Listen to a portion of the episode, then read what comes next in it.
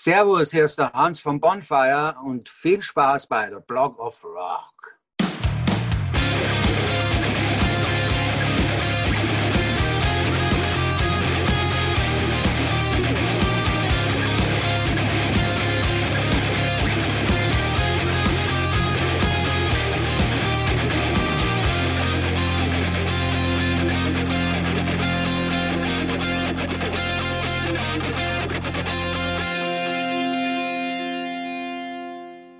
Hallo, willkommen bei The Block of Rock, deinem Hardrock und Heavy Metal Podcast Musikmagazin. Ich bin Uwe Lerch und ich nehme dich backstage mit zu den Rockstars. Natürlich quatschen wir über die Musik, die uns alle verbindet, über neue Platten, über Livepläne und was früher so war. Aber wir sprechen auch über die Menschen dahinter. Was hat sie inspiriert und motiviert und welche Rockstar-Tipps haben sie für dich da draußen? In den Show Notes, das ist die Beschreibung zu dieser Episode, über die du das hier gerade hörst, findest du einen zentralen Link für alle weiteren Informationen, der dich aber auch in meine offizielle Facebook-Gruppe führt. Ich würde mich freuen, wenn wir uns hier kennenlernen. Bist du nun am Start? Na dann komm doch mit. Diese Woche dabei Bonfire. Wir hatten ja bereits schon zweimal das Vergnügen, in die Arbeiten des neuen Almost Acoustic Albums Roots reinzuhören, doch jetzt ist es endlich soweit. Ich hätte es fast vergessen, weil im Corona-Zeitalter gibt es so viele Verschiebungen von Konzerten und Releases, dass man nicht wirklich alles auf dem Schirm haben kann. Aber der liebe Hans hat mich einfach angerufen und mich nochmal daran erinnert. Hört doch selbst. Hi Uwe, hier ist der Hans. Hey Hans, was machst du denn? Wie geht's dir? Ja gut, eben frei. Äh, ich habe eine Überraschung für dich und wollte dich daran erinnern, dass wir am 26.02. nächste Woche unser neues Album Roots auf den Markt bringen. Ach ja, stimmt. Wir haben ja schon zweimal drüber gesprochen im Podcast. Jetzt ist es endlich soweit. Man kommt ja heutzutage mit den ganzen Verschiebungen hin und her immer so ein bisschen durcheinander. Nächste Woche kommt es endlich raus. Da kommt es endlich raus, äh, sowohl als CD als auch als äh, Doppel-LP. Ja, Wahnsinn. Ja, stimmt. Du hast ja schon mal äh, hier auch bei uns im Podcast berichtet. Erzähl doch nochmal für die, die es nicht gehört haben, worum geht es eigentlich bei dem Album? Das sind doch letztendlich eure, also ein Großteil eurer besten Songs in einem völlig anderen Soundgewand. Ja, genau. Also man muss ein bisschen ausholen bei der ganzen Geschichte. Also das, das Album ist ja während des äh, ersten und zweiten Lockdowns entstanden. Ähm, wir haben damals überlegt, was können wir machen, wie können wir die Band am Leben erhalten. Äh, wir haben dann eben auch eine Start-Next-Kampagne gegründet und in dieser Kampagne war auch eben äh, dieses neue Album enthalten. Ähm, warum äh, Almost Unplugged, so heißt es ja. Ja, eigentlich deswegen, weil wir äh, ja nicht natürlich so aufnehmen konnten, wie man normalerweise auf, aufnehmen kann. Also wir mussten alles separat zu Hause aufnehmen, jeder für sich. Und ähm, da, ist eigentlich akustisch äh, noch mit am einfachsten, sage ich mal. Und das war die, die Idee. Und als ich dann äh, schließlich äh, meine Parts einspielte mit der Akustikgitarre, war ich irgendwann äh, tierisch gelangweilt. Also dieses Geklimpere, auf gut Deutsch gesagt, bei so schnellen Songs hat mich dann irgendwie aufgeregt. Aber da muss man doch irgendwas machen können, dass das ein bisschen peppiger wird und ein bisschen, ein bisschen äh, moderner und keine Ahnung. Und auf jeden Fall äh, habe ich mich dann daran erinnert, dass ja früher meine Heroes, ähm, die haben ja auch ähnliche äh, äh, Aufnahmen gemacht. Also da gab es ja noch nicht diese brutal verzerrten Gitarren. Da war viel Hammond-Orgel dabei, was wir auch haben. Und ähm, da haben wir gedacht, wieso nimmst du nicht eigentlich deine, deine Strat und äh, spielst eigentlich alles, was, was die akustische spielt, ähm, mit der Strat einfach äh, mit einem Clean Sound nach. Und das habe ich dann angefangen und das hat mir super gut gefallen. Habe gesagt, wow, das ist es. Und dann, äh, wenn man da immer so äh, eingesperrt in seinem Büro sitzt, dann kommen natürlich viele Ideen. Und dann haben wir gedacht, wieso fängst du nicht eigentlich nicht an, mal deine ganzen Heroes, die, die dich früher inspiriert haben, wie Jimi Hendrix, Eric Clapton, ähm, Leonard Skinner, die Anfänge und so weiter und so fort.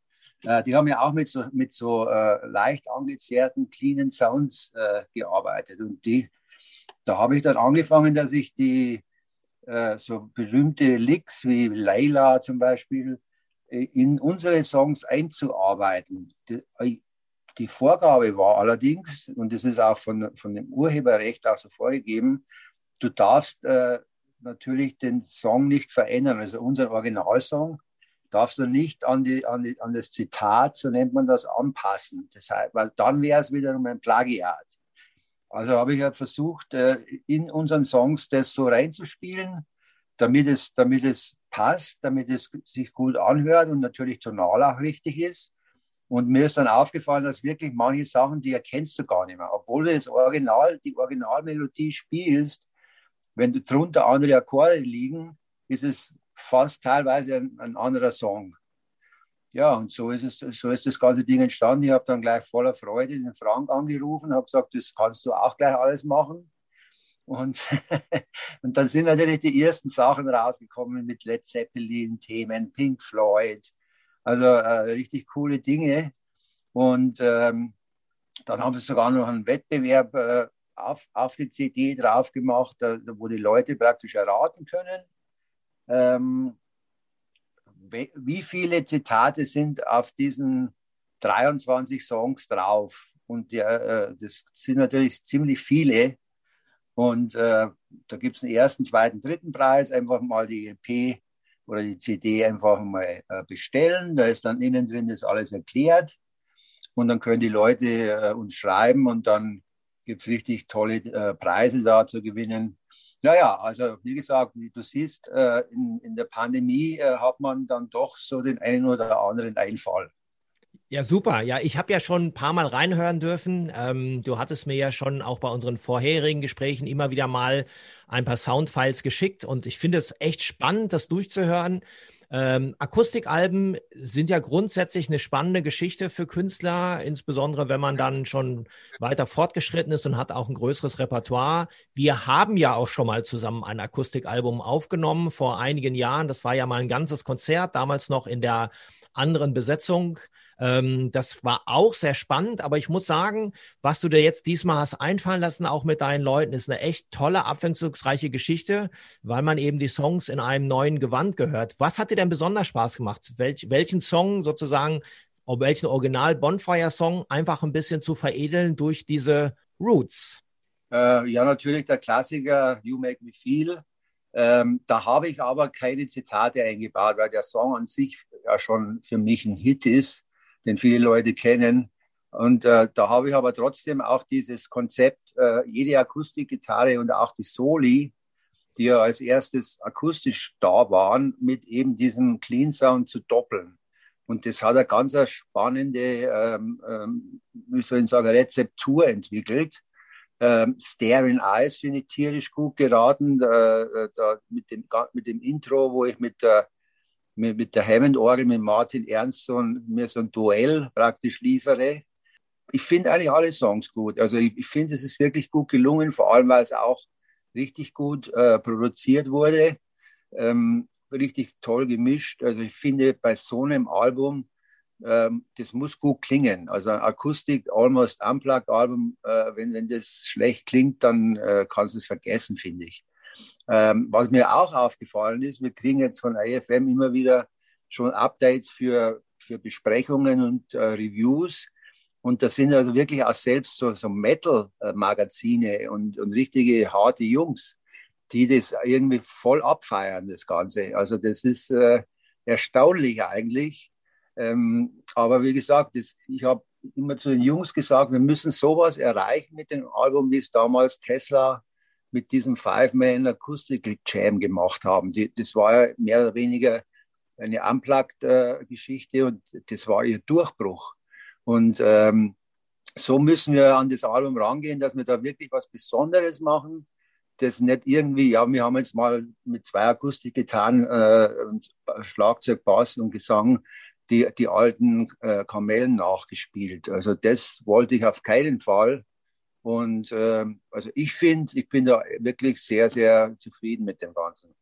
Mich freut es, dass es sehr gut ankommt. Das ist auf jeden Fall schon mal ein gutes Zeichen, wenn es in der Presse aufgenommen wird. Was mir besonders an diesem Album ja gefällt, ist, ihr habt natürlich auf der einen Seite die Bonfire-Hits, die man braucht, also speziell die Songs, die ja in euren ersten Jahren Bonfire zu dem gemacht haben, was euch ja dann auch international äh, großen Fame eingebracht hat. Aber ihr habt auch auf dem Album Songs drauf, die ich jetzt gar nicht so erwartet hätte, insbesondere Songs auch von The Räuber. Das war ja damals euer eurer Musical, was mit der Theateraufführung äh, von, von, von Schiller, ne?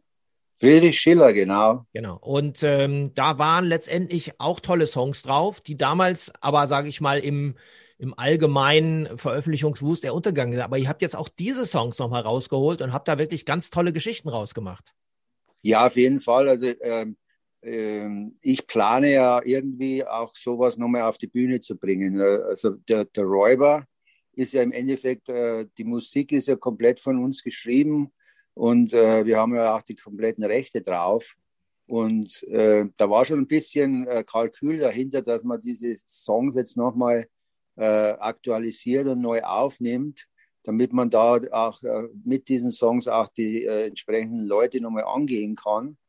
Ähm, und des Weiteren wollten wir schon immer mal ein Duett machen, also mit wo Alex mit, mit einer Frau eben eine Ballade singt. Und ähm, da ist mir eben die Idee gekommen, als äh, die Lydia ist ja oft bei, bei Shows dabei, also die Frau von Frank. Und äh, wir haben dann auch schon oft mit ihr äh, eine Session gemacht, weil sie wirklich geile Röhre hat auch. Und ähm, da ist mir die, die, Idee gekommen, wieso machen wir eigentlich äh, diese Bonfire Family einfach ein bisschen größer und, und lassen einfach die Frau von Frank da mit dem Alex das Duett singen. Und das hat dann, ich habe sie dann ins Studio eingeladen und äh, das hat wunderbar funktioniert. Also die war so schnell. Also ich glaube, ich kann mich kaum erinnern, wann ein Sänger oder Sängerin äh, ihre Parts so schnell eingesungen hat. Also das war wirklich in zwei, drei Stunden war das erledigt. Und ähm, Wahnsinn. Und von dem her, ja, also das war, das ist auch der Bringer auch von dem Album, dass wir sowas auch gemacht haben und äh, uns nicht gescheut haben, dann eben einmal neue Einflüsse oder neue Musiker mit einfließen zu lassen. Und naja, wir werden sehen, was da draus noch wird. Ja, von diesem Song gibt es ja auch ein tolles Video, was er gedreht hat an einer Burgruine. Und erzähl mir noch mal ein bisschen was zu dem Video. Das ist ja sicherlich heutzutage auch nicht so einfach, in Corona-Zeiten mal eben noch so ein Video zu machen. Das war wirklich nicht einfach. Das, das stimmt. Also äh, auch wieder in Corona-Zeiten war ich äh, äh, dort gesessen und habe mir überlegt, was machen wir mit dem Video? Aber man kann ja nicht viel machen. Ähm, drinnen ist es sowieso schwierig mit den ganzen Auflagen. Ähm, damals gab es auch noch nicht, die, äh, was heißt damals, war halt letztes Jahr noch, gab es auch noch nicht die, die Tests so, wie sie, wie sie jetzt gibt, dass man sich vor von einer Fernsehshow alle testen lässt und so. Ähm, dann musst du dir vom, vom Landratsamt erstmal Genehmigung holen, dass du überhaupt drehen darfst. Und, das, ähm, und da haben wir überlegt, gut, wir gehen einfach raus. Und äh, dann haben wir überlegt, Bonfire, ein Lagerfeuer braucht man.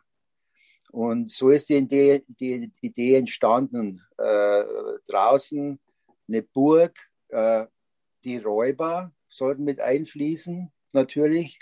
Äh, dann haben wir uns praktisch äh, so Räuberkostüme irgendwo zusammen bestellt und keine Ahnung, äh, Ritterkostüme. Äh, dann war die, die Idee drei Leute, mehr, mehr war nicht möglich. Ähm, also haben wir gesagt, Lydia, Alex und ich, für, weil ja für die Solis zuständig bin, dass, damit die halt auch gespielt werden. Und äh, ja, dann habe ich so irgendwie im Alpmühltal hier im schönen Bayern gibt es ja unzählige Burgen und Burgruinen. Ähm, da habe ich die alle angeschrieben. Das Problem war, äh, die meisten haben Gastronomie drin und das, die war, ja, war halt dann geschlossen. Also da durfte man nicht. Und dann habe ich eben diese äh, Burg Treuchtlingen gefunden. Das ist nicht weit von uns, irgendwie so 50 Kilometer von Ingolstadt weg.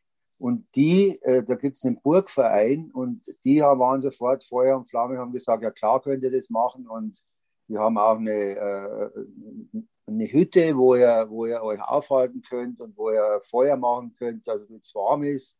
Und dann haben wir gesagt, okay, das machen wir. Und ja, dann sind wir da, da hingefahren. Da habe ich noch einen Kameramann auf, aufgetan über Martin Ernst, der bei ihm in der Lehre war. Und das war natürlich der Überbringer, weil das ist der Levi. Der ist unheimlich geil, der Typ, der ist so gut. Ähm, also ich habe selten mit so einem guten Kameramann gearbeitet, sehr schnell, sehr äh, weiß, was er tut. Ganz ein junger Spund und wirklich, wirklich ein geiler Typ.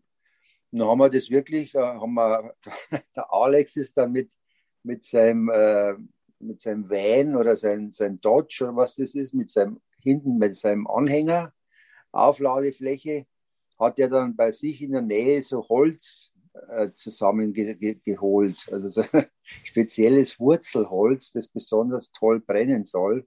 Und ist er damit so, mit so 50 oder 100 Kilo Holz dahergekommen war noch mehr. Das haben wir dann da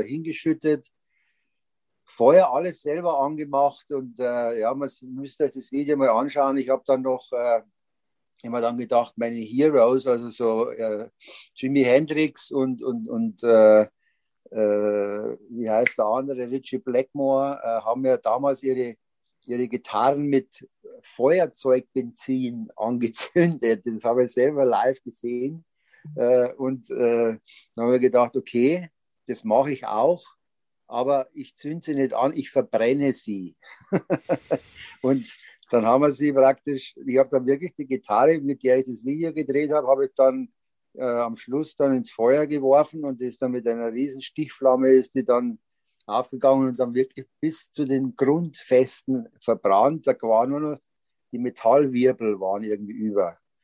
Und äh, ja, ja, also das war äh, irgendwie der Abschluss dieses Videos, wo er praktisch äh, Karl, der Räuber seiner Amalia, äh, die Liebe bekennt, aber am Schluss sie umbringen muss, weil er seinen äh, Räuberkumpanien das geschworen hat, dass er seine Geliebte praktisch umbringt. Und äh, das ist dann praktisch auch der letzte, die letzte Szene, wo wir wollten das nicht so brutal darstellen. Es setzt der Alex, der Lydia die Dornenkrone auf und dann blutet sie halt aus der Dornenkrone so raus. Und das ist dann die, die letzte Szene. Jetzt soll das darstellen, dass die Liebe somit äh, verbrannt wurde und, oder, oder halt äh, beendet ist. Ja, ist ein kleiner Spielfilm geworden. Das Video ist wirklich toll. Aber nochmal zurück zur brennenden Gitarre. Ähm, das tat doch schon ein bisschen weh, oder? Natürlich tat es weh, aber ich meine, man muss, man muss natürlich auch äh, mal ein paar Opfer bringen. Und ich, ich fand es halt einfach so, wenn ich, wenn ich sowas mache, dann mache ich es irgendwie, wie wir Bayern sagen, dann mache ich es gescheit. Das heißt, äh, wenn ich da jetzt das irgendwie technisch äh, äh, nachgemacht hätte oder irgendwie so was reingeschnitten hätte, das finde ich, das wäre es nicht gewesen. Und äh, finde man, man, man soll, wenn man so ein Video dreht, auch so irgendwie so Herzblut mit reinnehmen und die Gitarre musste einfach verbrannt werden für dieses Video. Und dann äh, habe ich das halt auch gemacht. Gescheit ist auf jeden Fall geworden. Das war aber nicht das einzige Video, was ihr rausgehauen habt in den letzten Wochen. Ihr habt ja noch ein zweites gemacht und äh, das war für American Nights. Das ist ja nun ganz anders geworden und ich weiß nicht, ob es wirklich so geplant war, aber das American Nights Video kam ja fast kurz vorm Super Bowl Finale. Aber und hat auf, also zumindest für mich hat so ein bisschen eingestimmt auf dieses ganze Wochenende, wo ich mich dann mhm. auf das, auf das American Football Finale gefreut habe. Aber dieses Video ist ja wirklich sehr lustig, vor allen Dingen, weil ihr ja euch wieder auch mal in eine neue Kostümierung quasi reingeschwenkt habt. Ja, klar. Also auch wieder Corona-bedingt natürlich äh, äh, Ideen gekommen, die es war wieder so, man, man, konnte sich wieder nicht treffen, man konnte wieder nicht mit der Band ein Video drehen. Ähm, es war wiederum nur zu dritt möglich, sprich äh, Alex und ich, die, äh, die beiden Protagonisten haben halt wieder mal herhalten müssen. Wir sind dann nach Nürnberg eben zum Ingo Spörl gefahren, der, der das Video gedreht hat. Und ähm, wir haben halt dann äh, vorab schon mal überlegt, was können wir machen.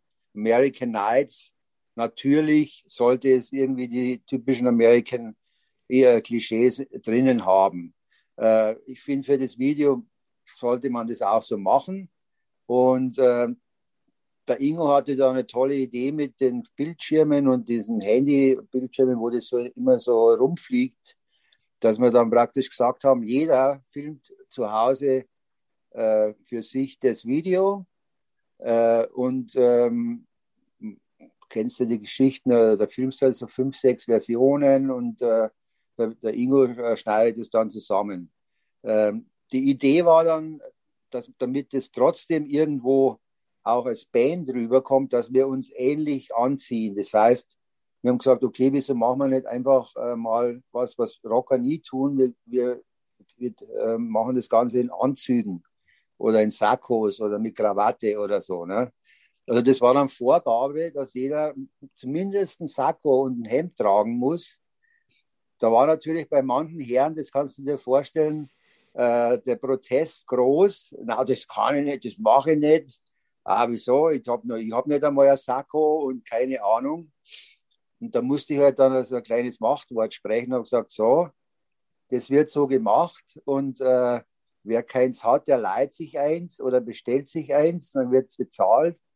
Und ähm, mit der Krawatte, das habe ich leider nicht durchgekriegt. Also äh, das war dann nur ich leider der eine Krawatte anhatte. Eigentlich wollte es ja für alle haben oder zumindest der Fliege. Aber das war, da war dann der, der Rockerstolz dann doch zu groß. Aber ich finde, so wie es jetzt ist, äh, ist es auch cool geworden. Ähm, dann hatte der Ingo hatte dann äh, zwei Riesenhunde im Studio rumlaufen.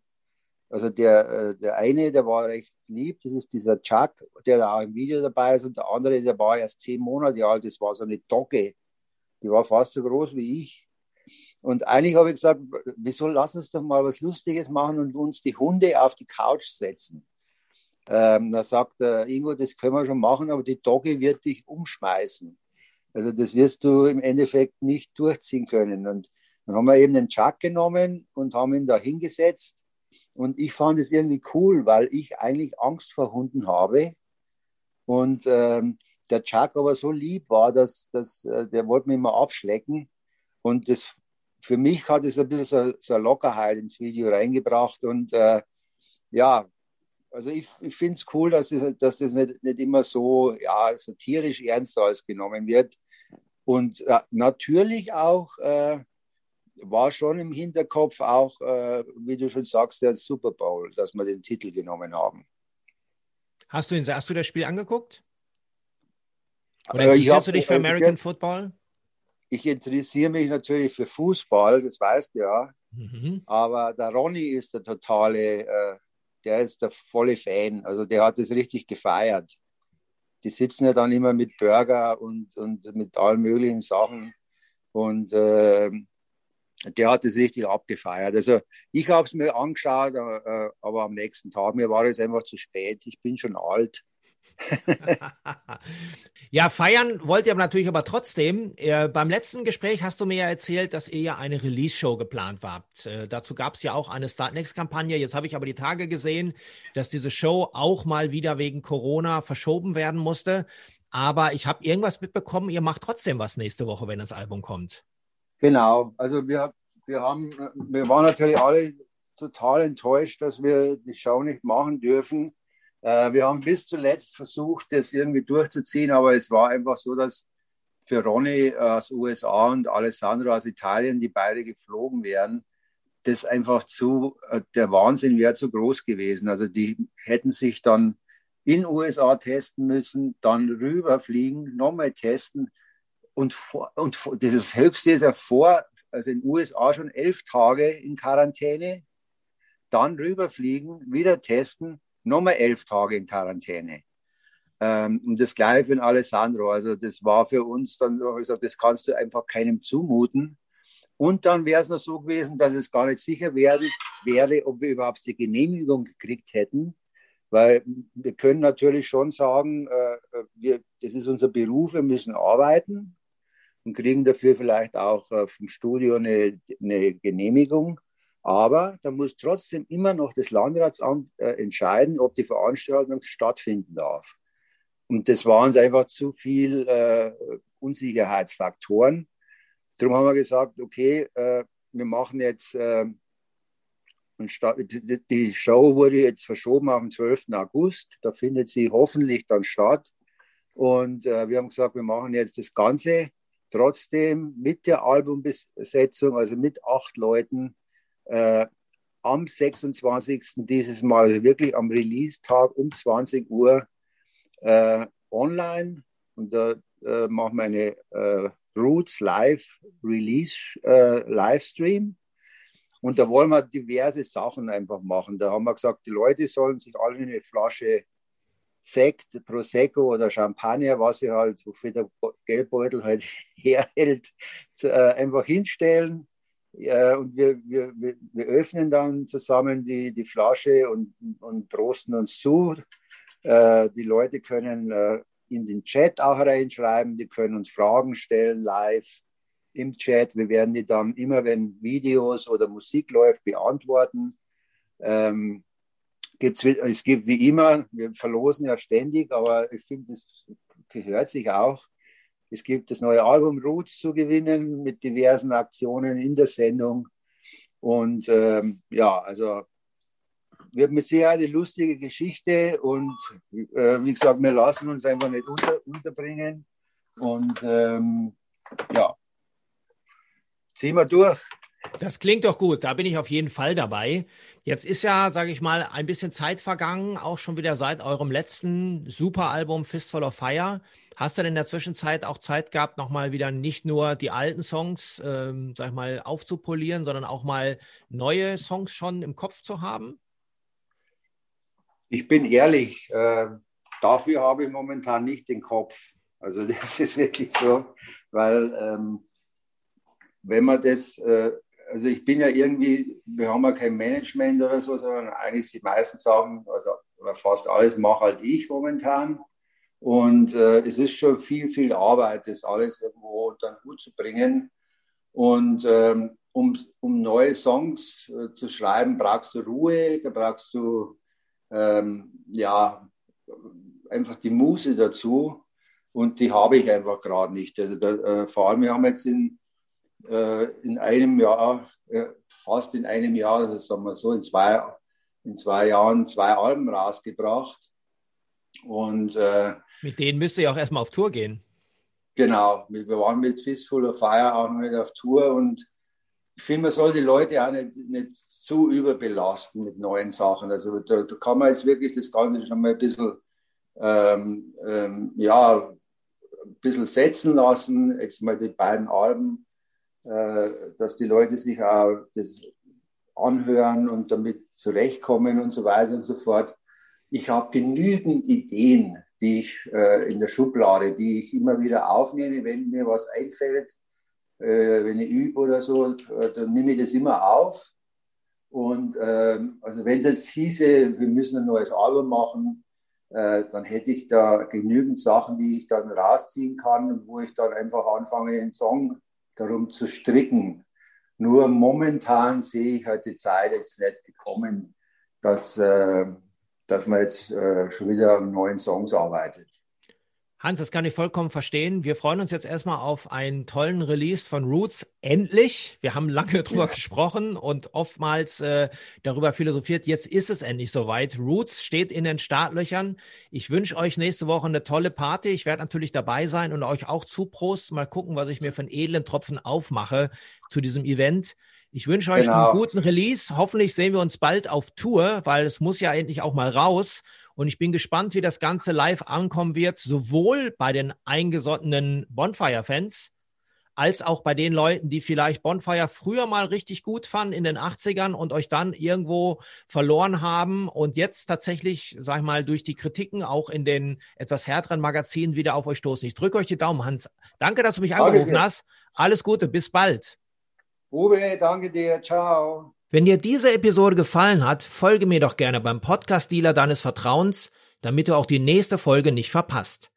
Du bekommst die ganze Staffel als kostenloses Abo unter anderem bei Spotify, Apple Podcast, Amazon Music, Deezer, Soundcloud, YouTube, dem Podcast-Portal von Google oder natürlich über meine Homepage theblogofrock.com.